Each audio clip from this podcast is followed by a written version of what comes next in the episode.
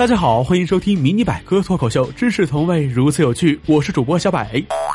现在可移动穿戴设备越来越流行了。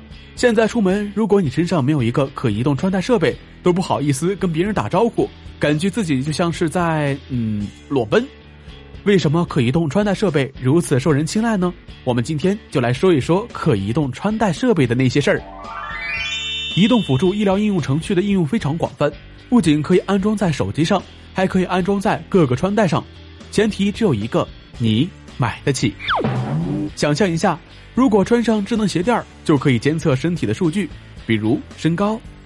监测的数据可以和医院诊疗软件连线，这样医生就很容易发现你是不是又谎报身高了。大脑的所有活动通过管理这些数据，可以帮助病人提高疗效和控制治疗成本，可以帮助健康的人及时了解自己的健康数据。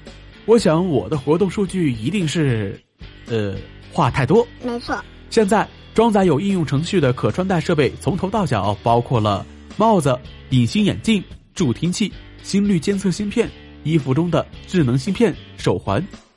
哎呀，忍不住想起了周星驰在《国产零零七》里面的台词：什么？这个东西表面上看是个大哥大，但你看这里面有一层白色金属网膜，实际上它是一个刮胡刀。即使我在执行任务的时候，也可以神不知鬼不觉的刮刮胡子。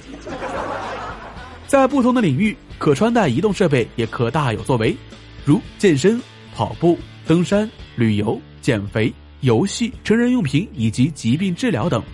哎呀，去健身房瞧一瞧，你就会发现，现在健身运动的人几乎人人都佩戴了手环，就是最好的证明。